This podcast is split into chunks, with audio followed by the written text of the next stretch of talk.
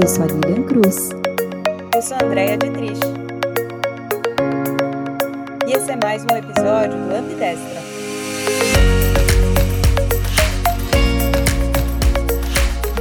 E chegamos ao fim da segunda temporada do Ambidestra. Nessa segunda temporada, a gente falou sobre a mandala das virtudes. Foram oito virtudes que julgamos serem essenciais para o profissional dos novos tempos. E quem é ele?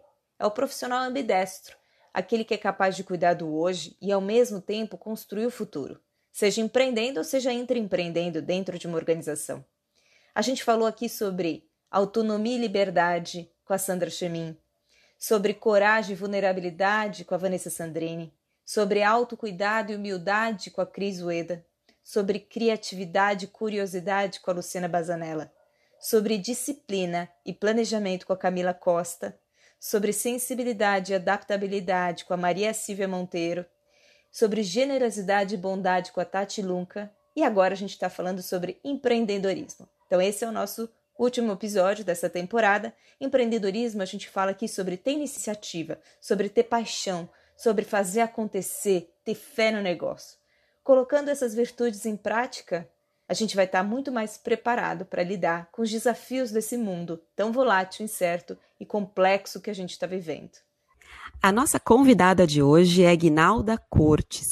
Ela é uma das pessoas mais influentes do mundo digital.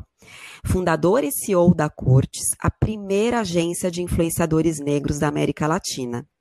A Guinalda criou o maior ecossistema de criadores de conteúdo negros no mercado publicitário brasileiro e ela é considerada pelo YouPix uma das 30 builders mais influentes do digital e uma das, das 15 mentoras de aceleração de negócios para os canais do Google. Ignalda também foi escolhida uma das mulheres inspiradoras de 2017 pelo Think Olga e viralizou em 2020 com o episódio Mulheres e Ambição, no podcast onde ela foi convidada né, do Bom Dia Óbvias. Ela é consultora, e faz curadoria de conteúdo para grandes marcas e agências nacionais. Super bem-vinda, Guinalda. Um prazer ter você aqui com a gente hoje. Muito prazer, muito obrigada pelo convite. Amei é, os vetores da, da Ambidestra. Acho que esse podcast ele ainda vai trazer muitos, muitas mulheres inspiradoras, muitas pessoas inspiradoras para compartilhar com quem é, já seguem é, várias formas de ser e estar dentro do mercado corporativo ou fora dele, né? Porque nós somos seres múltiplos, é, multifacetários. Ah, que delícia! Estamos muito felizes de ter você aqui fechando a nossa segunda temporada. Nossa mandala das virtudes, a gente vai falar hoje aqui sobre a virtude do empreendedorismo, que você representa muito, com muita força, é, com muita maestria. E, e, aí, então, para a gente abrir aqui, Guinalda, é, acho que você tem uma história incrível, a gente estava conversando um pouquinho antes, assim, é que delícia, né, ficar conversando com você. Você teve uma transformação muito, muito grande há pouco tempo atrás, né? Você foi bastante tempo no mercado corporativo, executiva, né, corporativa, e de repente você se tornou uma empreendedora. E mais do que isso, né, você inovou no seu segmento. Você fundou a primeira agência de influenciadores negros. Como é que aconteceu tudo isso na sua vida? Conta um pouquinho da sua trajetória para quem está ouvindo a gente. É, toda vez é, que eu me faço essa pergunta, né, como que aconteceu tudo isso? Eu fico é, pensando o quanto às vezes a gente se programa, ou se planeja, se organiza para ciclos da vida e as coisas não acontecem da forma que se esperava e o quão nós vivemos a vida é, intensamente dentro daquilo que a gente está fazendo e as coisas elas acontecem de forma orgânica, mas é, tudo é a intencionalidade. Então, é, se eu pensar numa linha de, de tempo, primeiro, nunca pensei em ter uma empresa não, não, não fez parte da minha. É, quando eu me pensava nesse momento da vida, gente, vocês estão ouvindo esse podcast. Não sei quando que ele vai ao ar, mas eu estou próxima do, dos meus 47 anos. Então, nesse. E eu tenho a empresa há cinco anos, né? Então foi aos 42 que eu fundei a Cortes, mas antes disso, em que momento que eu pensei que eu pudesse parar, mas não para abrir uma empresa? Eu imaginava, André e Lili, que eu, eu iria parar para compartilhar conhecimento. E a, a, minha perspectiva naquele momento, que foi aos 34 anos, que eu, 32 anos eu comecei a pensar sobre isso. Nossa, Gnalda, mas por que com 32? Porque eu, imaginei, ninguém me contou, não havia um estudo, não se falava muito sobre mulheres a partir do, dos 40. Eu estou falando de 15 anos atrás, a gente não tinha esse diálogo no mercado, na sociedade. Mas eu imaginava que talvez é, eu tivesse com um arcabouço de experiências que seria interessante compartilhar. Então, eu imaginava que talvez eu fizesse parte de uma consultoria, fizesse parte de uma consultoria, não que fosse abrir uma ou uh, fosse para a universidade dar aula, ou formasse uma nova escola. Eu, imagine, eu sempre fui muito voltada à educação, é, porque foi a educação que me deu asas para voar. E aí eu sempre imaginei nisso, é, que eu poderia potencializar outros talentos, que já era um, um drive que eu tinha dentro das organizações. Eu era muito contratada porque eu sempre formava pessoas para me substituir. Sempre. Por que, que eu, eu já tinha isso, era default para mim. Eu entrava numa organização e pedia, é, era boa negociante quanto aos meus salários, porque é, eu sempre falava assim: olha, eu vou preparar pessoas para estar no meu lugar. Ah, Ignalda, mas né, a primeira vez que eu falei isso numa entrevista, um presidente falou assim: Mas Ignalda, por quê? Porque eu vou querer almejar o cargo de diretoria. E para eu fazer isso, eu tenho que preparar alguém para estar no meu lugar. Então, eu sempre tive essa, esse olhar de eu tenho que ter pessoas preparadas para ocupar o meu lugar, ou para eu, eu poder ter liberdade de pensar ou fora da empresa, ou dentro dessa empresa, mas em outros lugares. E, e ter essa responsabilidade de preparar pessoas era algo muito orgânico mesmo, eu tinha essa tranquilidade. Eu nunca vi pessoas mais jovens ou pessoas com menos experiências, mais ávidas por performar na empresa como ameaças. Para mim, eles eram grandes, era um celeiro fantástico de talento para ser trabalhado e para me substituir porque me substituindo teria liberdade para galgar novas oportunidades, ou dentro ou fora da organização. Então, esse olhar para as pessoas e para o mundo sempre foi é, é sempre foi muito não foi aprendido, ninguém ensinou. Eu, eu via isso como realmente um, uma forma de eu ter tranquilidade de buscar oportunidades, sabe? De, ficar, de estar feliz. Porque tem, tem uma outra coisa que eu. É, tem um outro aspecto que eu sempre cuidei da minha cabeça, que era estar feliz onde eu estava e no que eu estava me propondo a fazer. Eu não me, me prendia a que é muito que era muito comum década de 90 início de 2000 é, você ainda ter essa, essa questão de ficar algum tempo muito tempo dentro de uma organização. Eu queria ficar o tempo que fosse necessário, que eu fosse importante para aquele, aquele cenário.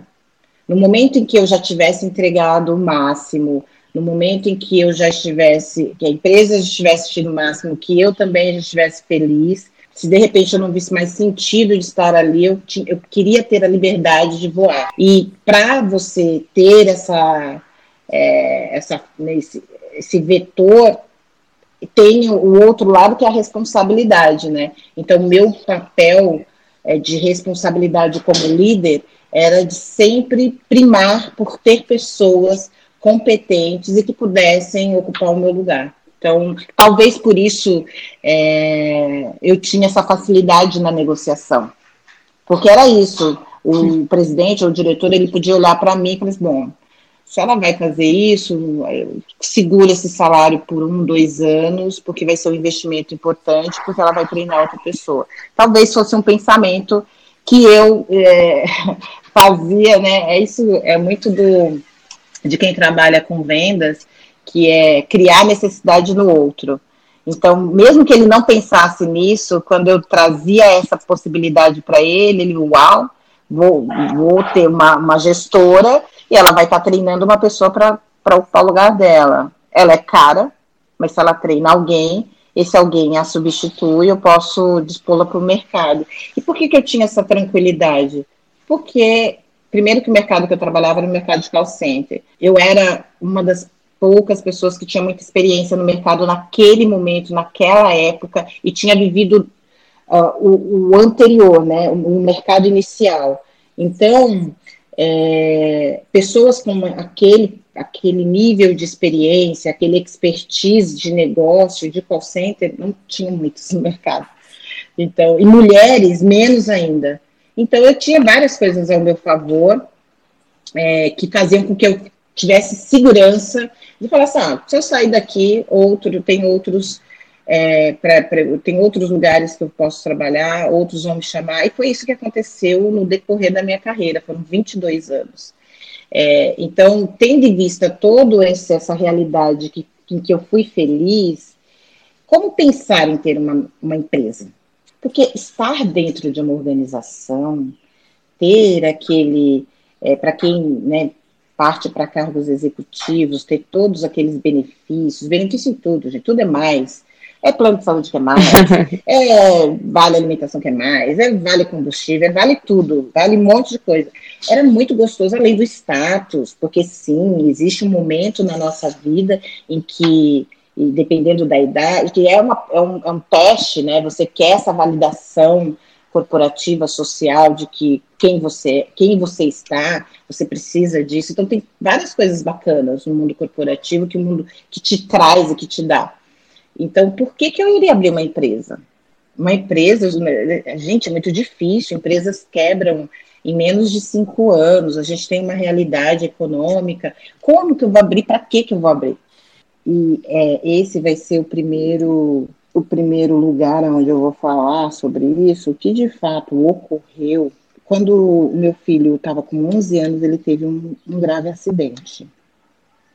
Eu já tinha finalizado um projeto dentro de uma empresa em que eu trabalhei, e eu tinha me dado, eu estava três anos sem férias. E eu falei assim: ah, agora eu vou tirar pelo menos dois meses para entrar no novo projeto. E foi em setembro, não lembro o ano agora, ele tinha 11 anos, agora ele tem 18.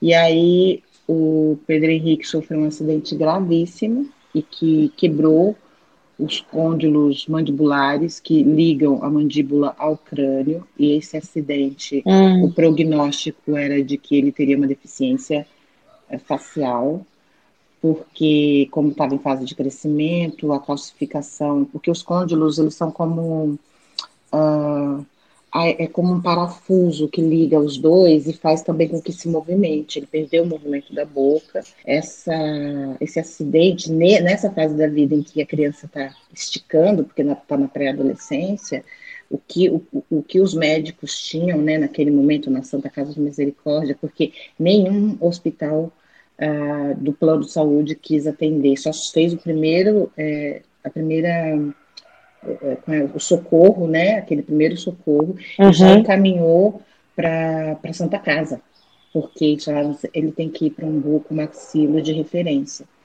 E aí, chegando lá, foi isso, olha, seu filho vai ter, esse, né, vai passar por algumas cirurgias, mas o que nós temos de resultado é essa deformação, porque é, a coordenação do crescimento do crânio e da mandíbula se dá com o côndilo, e foi o que ele quebrou, e até ele formar isso, a, a, fisioterapia é muito dolorosa, a maioria das crianças não conseguem passar, enfim. E naquele momento da minha vida, o que, que eu tinha? Eu, eu ali, uh, sete anos atrás, eu tinha um, um salário ali por volta de 10k, 10 mil reais, é, e eu fui ver como quanto que era uma fisioterapeuta para praticamente morar comigo. Daria sete mil e meio Aí eu falei assim, não vai dar. Então, o que, que eu vou fazer? Eu vou parar. É, eu tinha um, um valor, assim, eu teria que descer, né, cair, derrubar todo o meu padrão de vida e para me manter por algum tempo. E aí vai vendo, o médico, o tempo que ele me deu. O médico falou assim: olha, eu falei, doutor, mas se houver uma dedicação na fisioterapia, ele, mãe, nós não temos, estou passando para a senhora o que a gente tem de resultado. Eu disse, tá, mas quanto tempo ele precisa de fisioterapia? Ele, olha, até os 18 anos. Ele tinha 11. Hum. Ele tinha 11 anos, então o que, que eu pensei ali? Vou parar, não vou voltar para as empresas e vou me dedicar a isso, a fisioterapia do meu filho. É, fui aprender, ai, busquei literatura, é, busquei outros médicos, e era isso, era o que estava dado. É, não aceitei, uhum. na minha cabeça estava, bom, meu filho, naquele momento, Pedro Henrique ainda era uma criança tímida, né? E tem a questão racial, e como eu, eu, na minha cabeça foram tantas coisas que passaram, que assim, é mais uma coisa, mais uma intersecção, é, e que eu não usava essa palavra na época, não era intersecção que eu pensava, eu pensava, é mais uma questão, um desafio que ele vai enfrentar. E eu não sei como que vai ser isso, eu vou ter que estar junto com meu filho. Eu larguei tudo, informei ao mercado. E aí eu fui aprender essa fisioterapia e passamos por duas cirurgias e no final de seis meses, porque é muito rápido, por isso que o médico falou que o prognóstico era aquele de calcificação e que não conseguia, porque a calcificação a criança fica ou com a boca aberta ou com a boca fechada. Se não houver hum. um movimento, né? A, a, a, terapia tinha que ser feita de uma hora e meia, uma hora e meia. E era muito, muito, muito doloroso. E aí eu entendi o que o médico estava falando. Porque uma fisioterapeuta, se ela estiver junto com a mãe, dentro de uma casa fazendo, talvez a mãe fique desesperada pela dor do filho e peça para ela parar. E a própria fisioterapeuta também pare, porque, enfim, né, também tem um psicológico e tal. Como era eu e meu filho, eu falava o seguinte para ele: olha, a mamãe não vai parar. Você pode ir me beliscando para eu entender a intensidade dessa dor, mas eu não vou parar. E aí, nesse processo, após seis meses, quando é, depois das cirurgias, depois das cicatrizações, depois de ter tirado a placa de titânio, o médico, o doutor Ronaldo, ele virou para mim, virou para ele e falou assim: Pedro, os seus côndilos foram refeitos. Você não tem uma mãe, você tem uma heroína. que linda.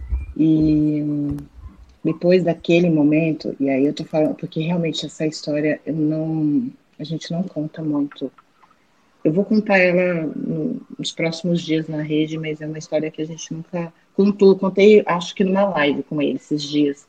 E aí, é, o que aconteceu nesse momento? Houve um clique na minha cabeça quanto às minhas relações e a minha vida. Porque eu tive a oportunidade, naquele momento, de estabelecer um outro vínculo afetivo com meu filho, porque a gente ficou mais perto e mais junto. Pedro Henrique começou ali a editar vídeos, porque a, a avó dele, minha mãe, deu um iPod para ele. Foi nesse momento que ele também começou a ver o YouTube, que eu não conhecia. E era muito tempo juntos, mas juntos mesmo, dentro de uma intimidade de dor e de cura. É, porque todos saíam de casa, eu pedia, né? Meu marido trabalhava fora, minha mãe é, levava minha filha de casa para que ela não ouvisse o irmão sofrendo. Então era muito tempo nós dois nesse processo. E isso me fez vários, vieram vários pensamentos, do tipo, eu estou tendo uma oportunidade de olhar para essas pessoas que eu pus no mundo, que eu pari, é, ver que são potenciais talentos e que talvez eu tenha que investir mais tempo nessas duas pessoas. É, eu era muito apaixonada pelo meu trabalho, pela minha profissão, porque aquilo era uma parte muito muito grande e importante de mim. Então, eu não construí uma ideia sobre o que era ser mãe. Eu queria ser uma boa gestora. É, eu amava os meus filhos, mas é, aquele outro lado era muito forte. Então, eu não deixei de trabalhar 12 horas por dia, 14, 13, o quanto a empresa e o meu resultado precisasse para chegar em casa. Eu tinha uma, uma rede de apoio bacana e eu era a mãe que sempre estava nos eventos das crianças. Gente, eu usava meu horário de almoço é, por telefone, né? Porque não tinha Skype, não tinha nada disso na época. Mas no horário de almoço eu ligava. É, normalmente eu fazia mais tarde, porque era o horário que as crianças estavam em casa, para fazer lição de casa junto. Ou a pessoa que cuidava, né? Que me ajudava, que me auxiliava em casa, eu pedia para colocar as crianças para dormir à tarde, para na hora que eu chegasse lá para as 10 horas da noite, eles estarem acordados para a gente fazer lição de casa junto. Então, eu tinha uma, é, é uma eu, eu, sempre amei a escola, então eu tinha uma proximidade muito grande com a escola, e isso era muito fechado com a empresa. Disso eu não abria mão.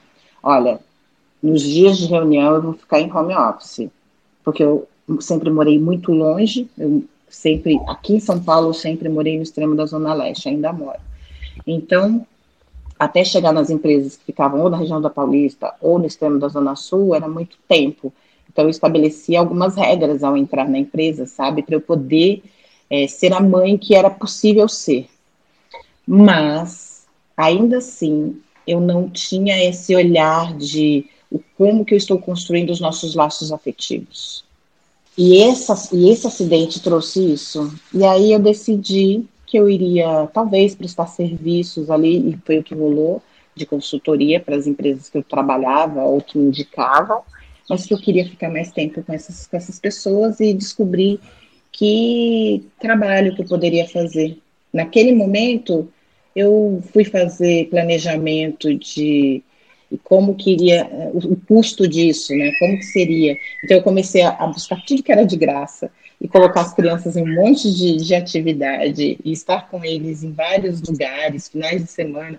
Eu lembro que teve um momento que o Pedro Henrique e a Maria Morena, Maria era pequenininha, mas o Pedro falou assim: Nossa, mamãe, quando você trabalhava, que você ganhava bastante, falando, a gente não, não passeava tanto como agora, né?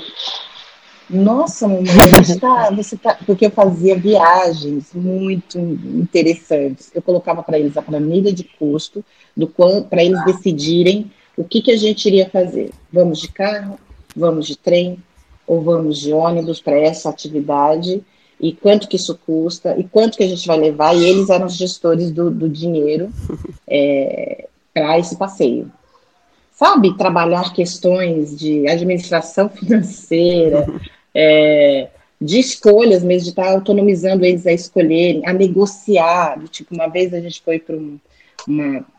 Uma aí tinha uma, uma mostra aqui em São Paulo, estava super bombada, não lembro o nome do artista, era um artista holandês. E aí, naquela fila gigante, gente, eram, sei lá, quatro horas de fila. Eu, as crianças queriam muito ver essa mostra, fomos e nos preparamos com água, com não sei o quê, com valor para o lanche. Não, o lanche a gente levou na mochila, é, protetor solar, ó, tudo.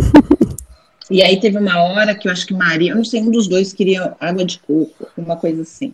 E o dinheiro estava contado, não dava, tinha que negociar. E os dois, os dois, eles tinham, deixa eu ver, Pedro Henrique estava com 12, Maria com 5. Não, Pedro Henrique estava com 11, Maria estava com 5 anos, ou menos 6 anos. Aí Pedro Henrique olhou para mim, que ele já era um pouquinho mais medroso, aí a Maria, é para o quê, mamãe? Eu falei assim, é para você negociar. Você vai chegar lá naquele moço que está vendendo água de coco e vai falar que você tem tanto. Porque eles vieram, né? Eles foram lá, mamãe, é tanto, não dá para os dois. Eu falei assim, então, agora vocês vão voltar lá, vocês vão falar para o moço quanto que vocês têm e se existe a possibilidade de comprar para os dois, ou se não, é, você vai comprar só um e vocês vão dividir. Vocês vão precisar resolver isso, a mamãe não vai sair daqui. Mas era, era um, sei lá, uns 40 metros de mim, eu dava para eu enxergar o que, que eles estavam fazendo, porque eu estava na fila, né? E aí eles foram negociar, o cara achou, eu vi ele sorrindo, sabe, como ambulante, achando muito bonitinho os dois negociando, e ele vendeu as duas águas de coco para ele, para eles. Acho, sei lá, eles deviam ter cinco reais na época, e as duas águas davam sete, algo assim. Então, e aí eles vieram vitoriosos. Então, o que acontece numa fila de espera, sabe? O que, que você, que tipo de, de trabalho você pode fazer com as crianças? Então, resiliência, por exemplo, sendo trabalhada ali naquele momento, porque teve uma hora que eles ficaram muito cansados. E, e aí olharam para mim, vocês querem desistir? Aí a Maria, ai, mamãe, eu não aguento mais. Aí o Pedro Henrique, Maria, foco. A gente chegou até aqui, a gente está duas horas, a gente não vai desistir agora. Tem um negócio muito legal lá dentro que a gente quer. A gente vai desistir. Ai, Pedro, mas tá muito quente o sol, eu não tô aguentando. Por que, que você não tá aguentando? Você precisa de água? O que, que você precisa para você aguentar? Então, aí, e é isso que eu queria, sabe, André e Emília? Eu queria participar, fazer isso, trabalhar as competências dos meus filhos, porque é essas pessoas que vão fazer o futuro. Também tem a questão de laço afetivo, porque esse futuro ele está próximo e como que essas pessoas poderiam, por exemplo, pensar em mim sem ser o laço uh, uh, maternal, sabe? pensar em mim como uma pessoa bacana para eles terem na vida. Eu penso nesse futuro de como meus filhos, é, como que eu me tornarei uma pessoa legal para que eles queiram ter por perto em outros ciclos da, da vida deles. Porque eu, eu, eu, quero isso também, eu quero poder participar e de forma não é, eu, eu, me colocar, sabe, como área necessária, mas deles, pai, Mãe, vai ter um negócio aqui em casa com os amigos meus, eu adoraria que você participasse. Porque hoje é isso que eu tenho. Hoje, eles, Pedro com 18 e Maria Morena com 13 anos, é, eles adoram me ter por perto com os amigos, porque eu sou a mãe mais moderna, a mãe que mais sabe falar sobre os assuntos que eles gostam, né, gente? Eu tenho uma empresa no mercado digital. Então, obviamente, eu consigo conversar sobre absolutamente tudo que eles gostam mas eu não deixo de ser essa mãe dessa idade. Então, eu sou uma mulher de 46 anos ainda, é, contemporânea. E estou muito. E aí, Maria fica toda orgulhosa quando as professoras falam de mim, porque agora mesmo que nós estamos vivendo esse momento pandêmico e as aulas são é, via internet, né, via vídeo, eu ouço a professora falando assim, Maria Morena, o, é, a sua mãe, como que ela tá? Aí ela, Maria, mamãe, você é a única mãe que todos os professores perguntam. Aí quando eu dou uma ideia, aí a professora, ah, isso aí é coisa bem influência da sua mãe, né, Maria Morena? Incrível, né? Gente, e sabe o que, que eu tô assim pensando enquanto você tá falando, né? Você, você vai fazendo a criança experimentar uma atitude diferente, né? E você ah, não fica só no discurso, né? Eu acho que a sua, a sua atitude é o que demonstra isso para eles como exemplo, em primeiro lugar, e você os desafia a experimentar também, né? Esse comportamento e é. tal. E assim, por isso que a gente tem você aqui representando o empreendedorismo, porque o empreendedorismo é uma virtude, é uma atitude, né? Você é empreendedora, você está na sua raiz, isso, você está mentorando aí outros empreendedores. Caramba, é, como que você como que você traz essa questão aí, se você pudesse definir, né? Você definiu aí várias virtudes aí. Como que você define uma pessoa que você enxerga? Você fala, caramba, ela tem uma atitude intra, é, intraempreendedora ou empreendedora, ou ela precisa desenvolver isso, né? Como que você define isso e como que você trabalha isso nos seus projetos de mentoria? Conta pra gente. O empreendedor, a atitude empreendedora é aquela onde você se coloca protagonista da sua própria história, é, coloca como primeira pessoa, não como terceira.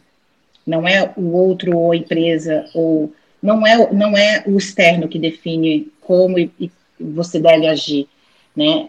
É, e aí eu vejo como um princípio básico para qualquer de pessoas com atitudes empreendedoras são pessoas que têm propósito.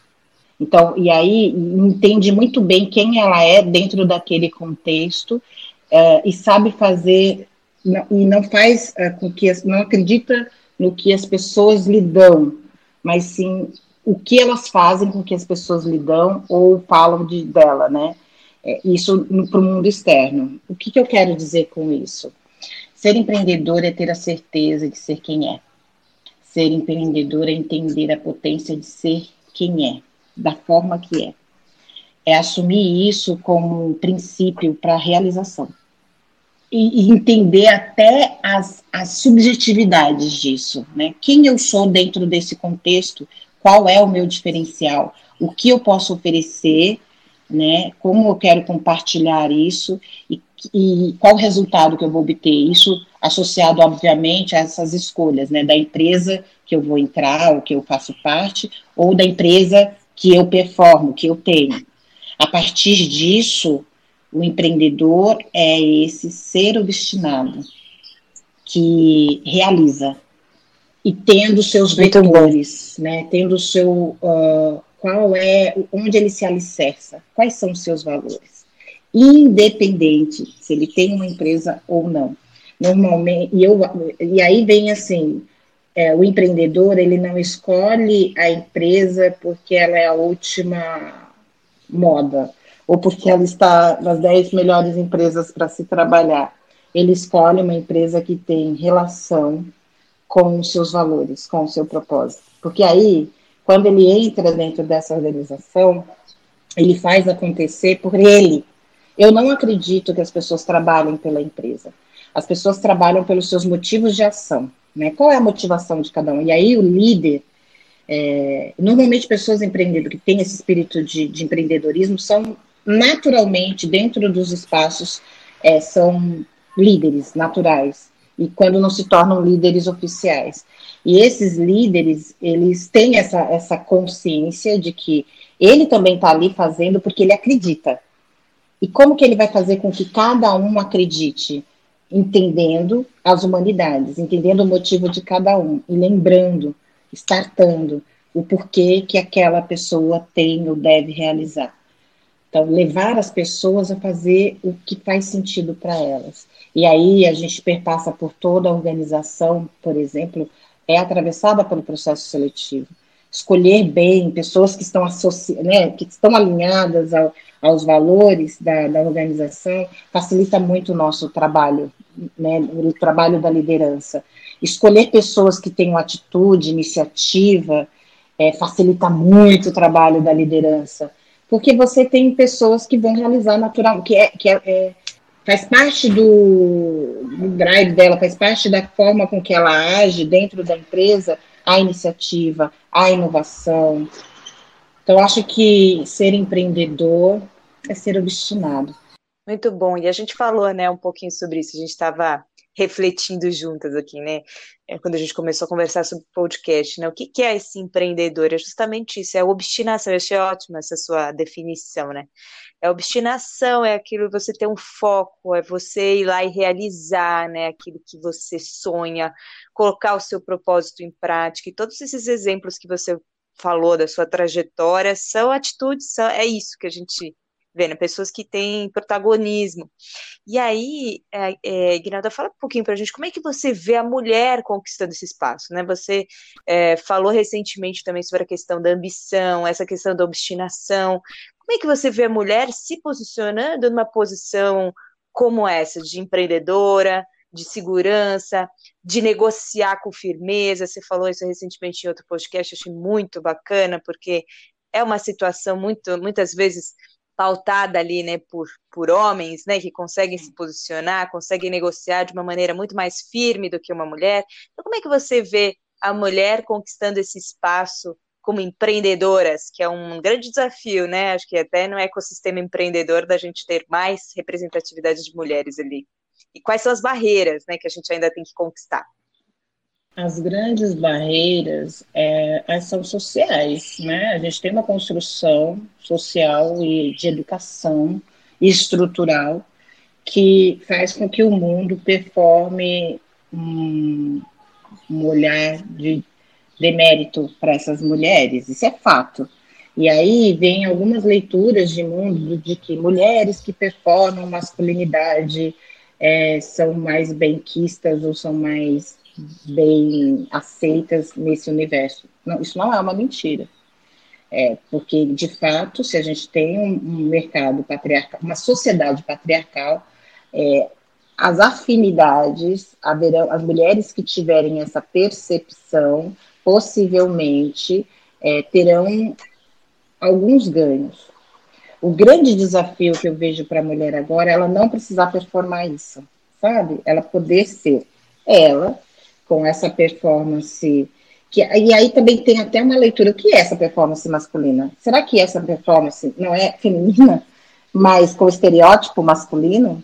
Então, sabe uhum. que as uhum. mulheres têm a liberdade de performar como elas quiserem, descobrir suas estratégias, que a gente é, é, não, não julgue, de fato, se essa mulher se encontra, se ela se sente mais segura performando é, esse lugar e consegue permear, porque a gente tem que entender que são estratégias de sobrevivência. É, se a gente começar a entrar num conflito, sabe, de impor o que a gente acredita naquele momento, você tem que entender o que, que você quer, qual é o seu objetivo e qual vai ser a estratégia que você vai traçar para isso. Ah, Rinaldo, eu quero que o mercado aceite a minha performance da forma com que eu penso. Tá, mas se você com isso entregar resultado, ok. Ok, tá ótimo, tá perfeito, porque é isso que. A gente está falando de um mercado, de uma sociedade capitalista. E dentro das organizações são resultados. Se você consegue entregar esse número, tá tudo certo. Se você não consegue pensar, você vai ter que pensar numa estratégia para entregar esse número dentro do que você acredita. O que a gente, é, que eu acho que é esse é o nosso grande desafio, é entender sim o seu valor. Por que, que é interessante ter mulheres dentro de uma organização? As mulheres são sagazes. Mulheres dentro das organizações são sagazes. E não sou eu, existe uma pesquisa do Instituto Mackenzie que diz que mulheres em cargos de liderança performam 25% a mais de lucro. Então, é, tendo dito isso, as empresas que ainda insistem em não equalizar os gêneros dentro dos cargos de liderança, elas estão deixando de ganhar. Elas não estão perdendo, por quê? Porque se ela vem num ritmo sempre com homens, com a maioria masculina, e, e obtém o resultado, bate a meta, aumenta 3, 4% mais, para ela, ela está ganhando. Mas quando você traz esse dado que mulheres na liderança trazem 25% a mais, você está deixando de ganhar mais. Então, não se trata nem de uma questão de equidade de gênero e de raça, que eu vou também falar um dado de raça, é, se trata de inteligência racional né, é, sobre resultados. É, a gente está falando de economia. Então, se você não tem essa equidade, você está deixando de ganhar. E aí, dentro da realidade que eu vivi dentro né, nas empresas, um gestor que não está pensando nisso, ele está fora, ele é cortado. Então, é um recado, sabe, para grandes diretorias e executivos que ouçam esse podcast. Se você tem um CEO, um diretor que não está olhando para isso, corte-o. Corte-o. Ele está fora. Falando em raça, também o mesmo instituto, com mesma, uh, né, um, um trabalho de, de resultado mesmo, ele traz a informação, o Instituto Mackenzie traz informações que pessoas negras em cargo de liderança rendem 30% mais de lucro. Oi, se eu Uau. tenho essas informações, são dados, empresas são orientadas por dados. Por que, que nós estamos insistindo numa realidade uni, né, universal, padronizada? Que tal a gente experimentar a pluriversalidade? Muito bom. E aí, obviamente, que tudo isso, né, as empresas vão mapear quais são as características e competências que ela precisa estudar, é default. Mas quando eu não trago essa pluralidade de perspectivas, porque a gente tem que pensar em classe, é, em classe, gênero e raça. Né? Porque se você pensar em classe, ok, eu não vou conseguir. E aí a gente vamos chamar atenção aqui, porque eu quero muito que o Ambidestra tenha apoio de, de marcas é, trabalhando com vocês. Então, vamos chamar a atenção aqui do processo. Nós também queremos. Então, é aí, por isso que eu vou falar o nome de uma marca que foi ousada. Foi, foi no tweet, foi em todos os lugares. Magalu. Magazine Luiza deu uhum. um gol de placa. Ela não, ela falou: bom, temos um problema dentro da nossa organização. Não temos essa pluralidade de pessoas nos cargos de gestão. Se eu não me engano, o Frederico ele deu uma entrevista é, falando que ele será, na base ele tem 70% de pessoas negras, acho que é uma coisa assim, e na gestão, né, nos cargos de liderança, 16%. E, e, não foi simples, tá? Eu vi uma entrevista da, da, da, da Trajano, da Maria Luísa Trajano, falando que não foi simples convencer o conselho. Foram duas vezes, o Frederico teve que levantar muitos dados para que, que tivesse aprovação para esse processo. Então, assim, ela fez um gol gigantesco de construção de marca, de ser uma empresa que dita tendência, de ser uma referência, porque ela não está falando somente sobre a parte social, sobre a equidade racial, que é algo sério dentro das organizações. É, se você olha para uma empresa e você não tem pelo menos 50% de pessoas negras em cargos de liderança, temos o, o racismo estrutural ali instaurado. Instaurado e, e, e, latente. E essas mesmas empresas querem trabalhar com a, com a publicidade, aí é meu, meu lado de cá, com influenciadores negros, que é muito bacana, é fantástico, mas ela precisa olhar para dentro, porque ela não pode comunicar para fora o que ela não tem lá dentro. E como que ela vai agir? Qual o plano que ela tem? Ninguém está pronto. Não existe nada pronto. Então, a equidade de gênero e raça, a gente tem grandes organizações no Brasil, a Unilever, por exemplo, já tem 50% de mulheres em cargos de liderança, em altos cargos de liderança, mas não tem essa mesma realidade em raça. Então, agora está todo mundo correndo. E está correndo porque está feio, está correndo também por isso, porque está feio. Né? É, é, assumir uma postura racista. Ninguém quer ser racista, na verdade.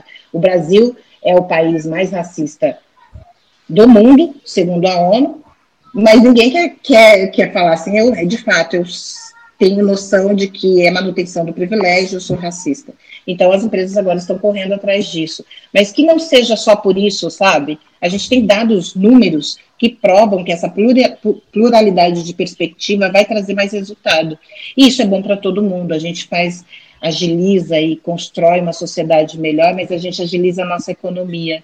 E aí, a Angela Davis, essa filósofa ativista é, estadunidense, afro-estadunidense, traz para o Brasil um, um, diálogo, uma fala lindíssima, que foi em 2018, que é quando a mulher negra se movimenta, toda a estrutura social se movimenta junto com ela.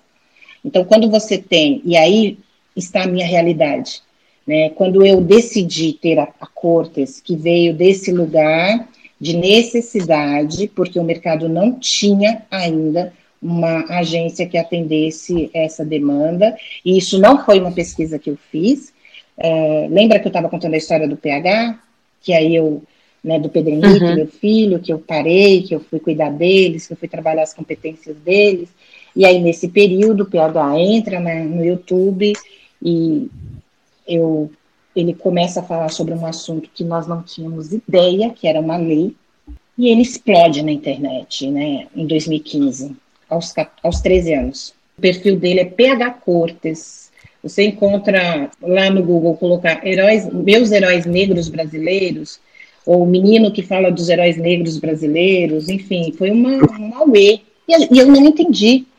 Porque naquele momento, o que quando o Pedro Henrique, a gente foi na peça, o topo da montanha, o Pedro Henrique, mamãe, eu preciso fazer alguma coisa. Meu filho, você é muito jovem, você não precisa fazer nada agora.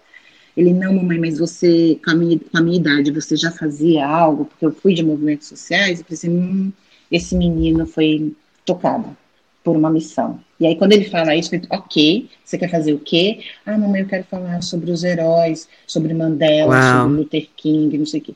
Eu sei que o livro do, do Marx, na época, era 800 reais, André e Lili. Lembra que eu tinha saído das empresas e eu estava num outro, é, eu não tinha grana, assim, para pagar 800 reais um livro. O que que eu fiz? Era em outubro de 2015. Porque, meu filho, é o seguinte, eu vou te dar de presente de Natal.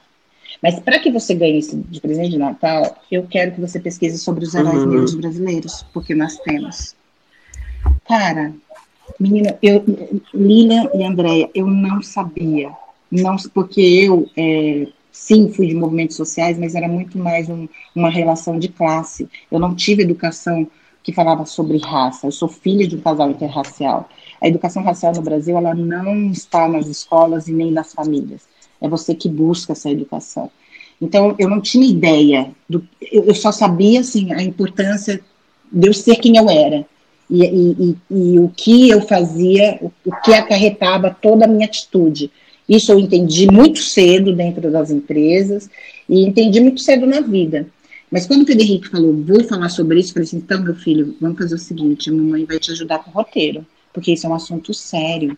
Só, só que eu não sabia que isso era o que ele ia fazer na internet estava correspondendo à lei, era atendendo à lei 10639, que estabelece que todas as escolas de ensino fundamental e médio passem né, a informação, quer dizer, eduquem as crianças quanto à importância dos intelectuais e das pessoas afro-brasileiras na história do país, da construção dessa sociedade. Gente, isso é uma lei desde 2002, Olha. que não é aplicada. E, meu, e, quando o Pedro Henrique começa a falar isso na internet, pronto, explode. Eu não entendi, foi gente de fora, repórteres de, de fora do país, ligando porque queria fazer entrevista. E aí eu falei assim, cara, que, que importante isso, filho, que a gente. E aí eu entrei, e aí ele era muito novinho, certo? 13 anos, depois 14 anos. É, aí ele foi na Fátima Bernardes, foi o primeiro youtuber negro a entrar naquele espaço. Foi muito legal. Aí, o Gilberto Gil compartilhou, J Quest compartilhou. Lázaro Ramos começou a falar dele em todo lugar. Então foi muito bacana. Só que sete meses depois, o Pedro Henrique vira para mim e fala: Mamãe, eu não quero mais fazer isso. Eu já decidi que eu vou trabalhar como office boy com meu pai. O pai dele é empresário na área de, de cartório. Eu falei assim: meu Pedro, mas por que você vai fazer isso? Porque, mamãe, eu não quero somente trabalhar para a sociedade, é, fazendo um movimento. Eu também quero fazer o que você fez, eu quero ter sucesso, eu quero ter dinheiro, eu quero comprar as coisas. Ele com 14 anos falando isso, gente. Aí eu falei assim, meu filho, é o seguinte, você vai fazer tudo isso. É, ele, mas não, mãe, não tem como, porque você já viu a, todo, tudo que a gente tem de publicidade, ele não fala publicidade, ele fala assim, você já viu algum youtuber negro fazendo propaganda, fazendo publicidade? Você já viu alguém se interessando por nós? Não existe interesse, mamãe. Não tem. E, de fato, até aquele momento, nenhuma agência trabalhava com influenciadores negros. Não tinha trabalho. O que eles receberam convites e eles não sabiam o que fazer com aquilo, o que, que eu fiz? Comecei a fazer Sim. negócio com o Pedro Henrique, Sim. Andréia e Lili. Eu fiz negócio com o Pedro Henrique, ele só tinha 3.500 seguidores. Qual foi o primeiro negócio fechado? Era para que ele pudesse estar nas apostilas uh, dali a dois anos, né? Então foi 2016 que a gente fechou. Era para ele estar nas apostilas das escolas no ano seguinte, das escolas públicas e algumas escolas privadas. E precisava da autorização de imagem. Ofereceram 350 reais. Eu falei assim, gente, não, né? Mas Ignaldo chama para tabela. Eu falei assim, gente, eu não vou corresponder a essa tabela. Por que que não vai? Eu falei, porque vocês não querem ele porque ele é um guri é, um, um, menino. Vocês sabem ele porque ele está na mídia, porque ele tem autoridade. Ah, quanto você quer? Na época eu pedi 3.500.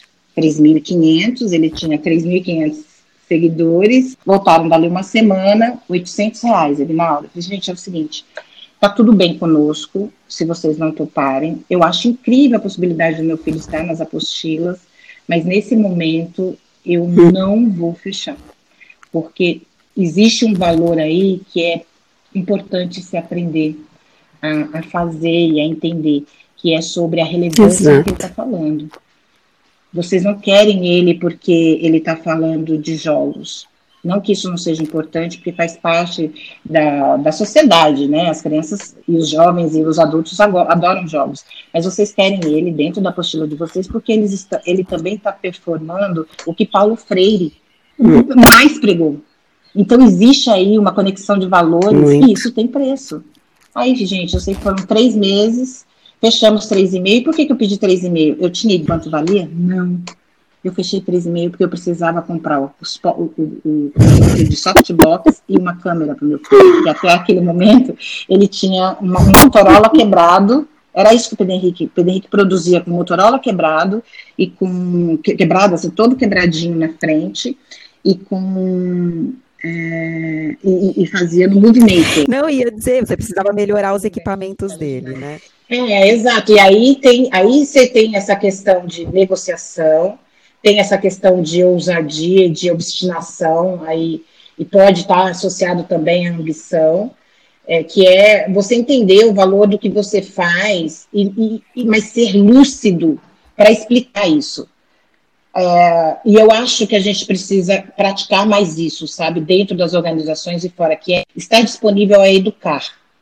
Porque nada mais é do que educação. Não é uhum. dizer não e, ah, não, porque eu valho mais. Não, porque historicamente nós temos uma realidade que é isso, isso, isso. Não, porque isso. E assim a gente consegue construir afinidades, porque se você não dá oportunidade para o outro entender essa perspectiva, você não tem o um diálogo. Você não, não, não, não, consegue fazer essa conexão.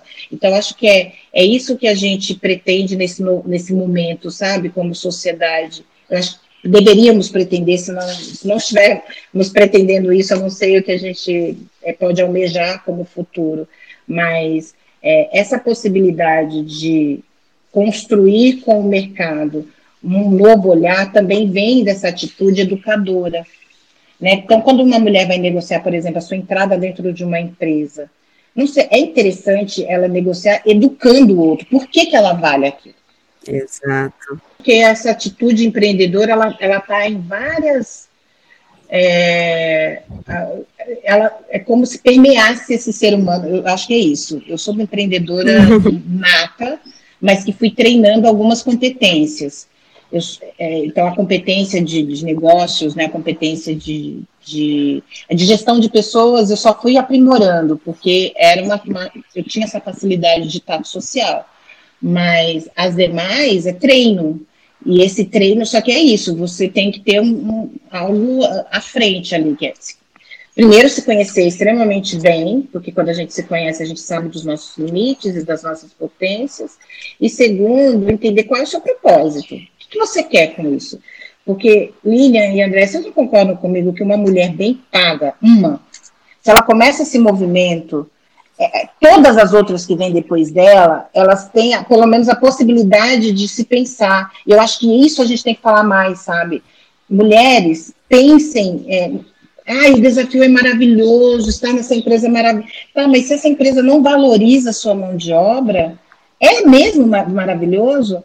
É legal você estar numa Maravilhoso. É, assim, é legal você estar numa empresa em que você sabe que o seu colega do sexo masculino ganha 60% a mais que você, 30% a mais que você, e aí você ficar com esse sentimento de inferioridade, mas é você que topou.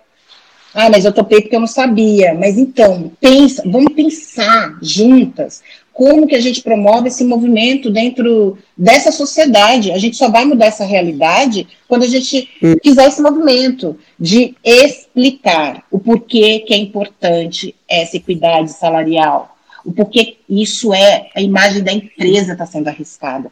Se é, porque não tem jeito, não adianta esconder, uma hora alguém vaza essa folha de pagamento e você fica sabendo que aquela gerente que performa 20% a mais de lucro ganha 30% a menos do que o mesmo gerente no mesmo cargo. Isso não é positivo, isso, isso é hipócrita. Você me falar aqui fora e comunicar através da publicidade com várias mulheres, com pessoas negras, a gente precisa entender qual é a coerência de comunicação e de ação. Porque isso é exigido desses profissionais quando estão dentro da organização, não é?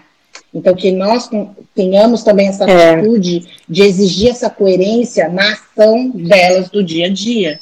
E isso vai muito desse movimento de educação. E, e não só para a diversidade, né? Eu acho que esse posicionamento que você coloca é para tudo, para pequenos negócios, para. Né, a gente tem que aprender a se valorizar, né? Tem que a, aprender a se posicionar, como você falou, desde o primeiro momento no relacionamento com a empresa, sobre por que, que vale o que vale o seu, o seu trabalho, né? E para a gente fechar aqui, né, esse papo tão gostoso, a gente faz um ping-pong aqui no final. A gente tem uma pergunta e você vem com aquela resposta que veio na tua cabeça na hora rapidinho, tá? A sua principal virtude. São algumas virtudes, mas acho que a principal. Outro dia, meu, eh, meu filho me entrevistando, ele, alguém perguntou para ele qual que ele via, né, como minha principal virtude, a intensidade. Lindo. É, mas é, e aí hum. a intensidade ela está associada a tudo isso, a ambição, a obstinação. É, uhum. eu sou intensa, eu me entrego ao que eu acredito. Muito bom. Sua definição de coragem. A coragem é resultado de um medo que te move, porque a coragem ela vem desse lugar de medo, e de em que o nosso corpo física é, e biologicamente ele reage né, com adrenalina e isso na época da pré-história uhum. era o momento em que a pessoa corria do, do dente de sabre, fazia agir Então, ele também, essa adrenalina, ela é importante para você agir. Pra, então, é, o que você faz do medo, né? Se você faz desse medo uma mola propulsora, eu tenho resultado a coragem. O que te faz acordar todos os dias? A certeza de que eu estou movendo estruturas. Pensei grande quando? Quando eu comecei a Cortes. Não, mas eu acho que eu posso vários momentos em que eu pensei grande, mas eu pensei grande quando, surpreendam-se agora com essa resposta também. É, pensei grande quando eu era operadora de telemarketing e o meu grande sonho era ser a melhor operadora de telemarketing do Brasil. Esse era o meu grande sonho.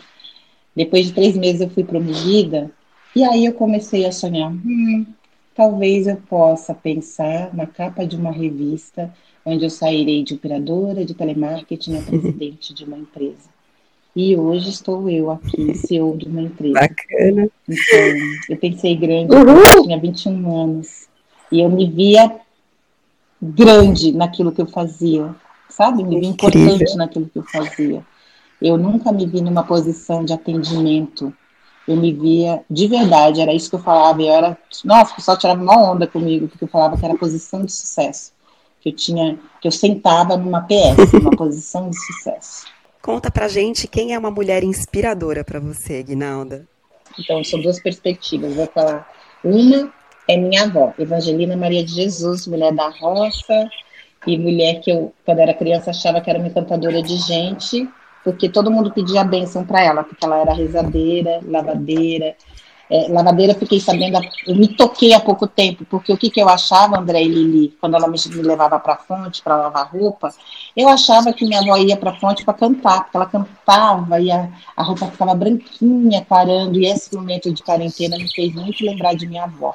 Então, ela, para mim, aquela forma com que ela andava para ir até a igreja, um quilômetro e meio, e me levava do lado com uma imponência, desfilando aquela rodagem toda, porque era assim que ela chamava a avenida que passava muito carro, era rodagem. E ela ia falando aí, pessoal, bênção, dona Vige, ela respondia, Deus abençoe, isso pela estrada toda, sabe? Então, essa mulher, ela construiu parte da minha autoestima. E uma outra mulher inspiradora para mim, aí eu vou, eu falei de uma mais velha, de uma anciã, e eu vou falar de uma mais jovem, que é a Gabi Oliveira, que hoje estrela, é, é uma estrela da, da propaganda institucional da Seda, e é minha cliente, né, minha principal cliente hoje, assim, no sentido de faturamento, ponto, porque é sobre isso também que nós estamos falando, mas ela é uma grande inspiração por ser uma guria determinada. E a, se você pudesse conversar com a Ignalda de 5 ou 10 anos atrás, que, que você falaria para ela? Você não mudou nada. você não mudou nada. É, continua, continua acreditando. Ignalda, alguma dica final aí que você quer deixar para quem está ouvindo esse papo incrível, maravilhoso e gostoso? Dica final: continue ouvindo a Ambidestra, porque aqui você vai ter várias histórias de perspectivas muito distintas, e isso é muito é, enriquecedor. E para além de ouvir as ambidestras, eu indico que você se associe a mais mulheres, lembrando das suas humanidades, ou seja, não romantize essas relações, porque senão você vai se decepcionar. Então, é importante entender que a gente precisa se unir, que a gente tem muito para fazer juntas, a gente faz muito melhor. Porque a gente se une na dor e nas afinidades. E que a gente repense também sobre essas afinidades. Porque se tiver muito, muita afinidade, talvez não te traga inovação, mas mulheres que possam te trazer uma perspectiva que vai inovar dentro do conteúdo que você já tem. E, e aí vocês vão construir um mundo novo. Eu acredito muito nisso, André e Lili, muito, muito, muito na possibilidade que nós temos de construir um mundo novo a partir de perspectivas distintas. E aí eu estou, quando, como eu estou falando com as mulheres, eu estou falando sim de classe e de raça. se na, na maioria, na sua bolha, existe uma maioria e essa maioria tem uma cor, refaça a trajetória a tempo. Muito bom, muito bom, Ignalda! Muito obrigada pela oportunidade, pelo carinho, pela escuta, a escuta generosa. Obrigada. E assim a gente encerra mais um episódio com uma convidada tão inspiradora. E o último episódio da nossa segunda temporada aqui do Ambidestra. Se você ainda não teve oportunidade, ouça também os outros episódios onde trabalhamos aí a, as outras virtudes comentadas pela Didi no início desse episódio.